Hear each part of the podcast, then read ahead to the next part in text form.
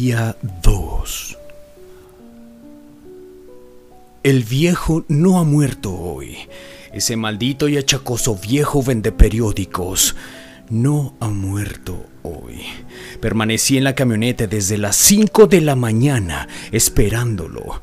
Paciente, pero él no ha acudido a su cita. Hoy no ha abierto el kiosco. Su lugar lo ocupa un joven con la cara llena de granos, la mirada de perro vagabundo muerto de hambre. Pensé que debería ser degollado él también, sacado de este mundo, asesinado. Quise sentir su sangre caliente por mis manos saliendo a borbotones, cortándole el cuello, pero no pude. Estaba furioso con el viejo, odiaba al viejo, maldito seas, malditos sean todos. No merece la vida que llevan. Conduje hasta mi casa y aparqué el coche cerca de la puerta de la entrada. No tenía la intención de pisar el suelo. Pero bueno, tenía tiempo de sobra, así que decidí ir caminando hasta el trabajo. Callejoneé en busca de soledad. El odio llenaba mis pulmones sustituyendo al maldito y contaminado aire de mierda de esta ciudad. No me canso de decir que ustedes son escoria. Buscaba la soledad y solo me encontraba con gente molestando mi camino, mi presencia, mi paseo. La gente camina por la calle como si fuera suya, como si el resto de la humanidad debiera de apartarse a su paso, inclinándose. Esto es increíble.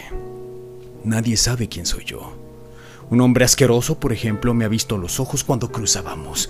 He sentido su sucia mirada en mí, ha contaminado mis ojos, ha contaminado mi templo, mi cuerpo. Giré sobre mis talones y cuanto rebasó mi posición, mientras yo sacaba con un rápido movimiento un cuchillo que escondía bajo la chamarra, mientras nadie no me observaba y no había nadie en esa calle, me acerqué al maldito humano despreciable que me había mirado.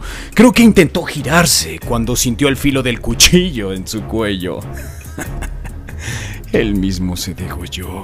Intentó gritar, pero el tajo era tan profundo que las cuerdas vocales habían sido seccionadas.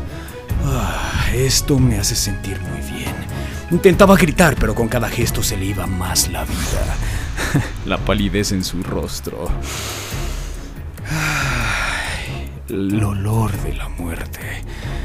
Ay, no, no, no. Fue bastante interesante.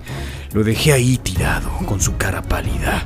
La verdad es que no quiero que absolutamente nadie me vea cerca de una escoria.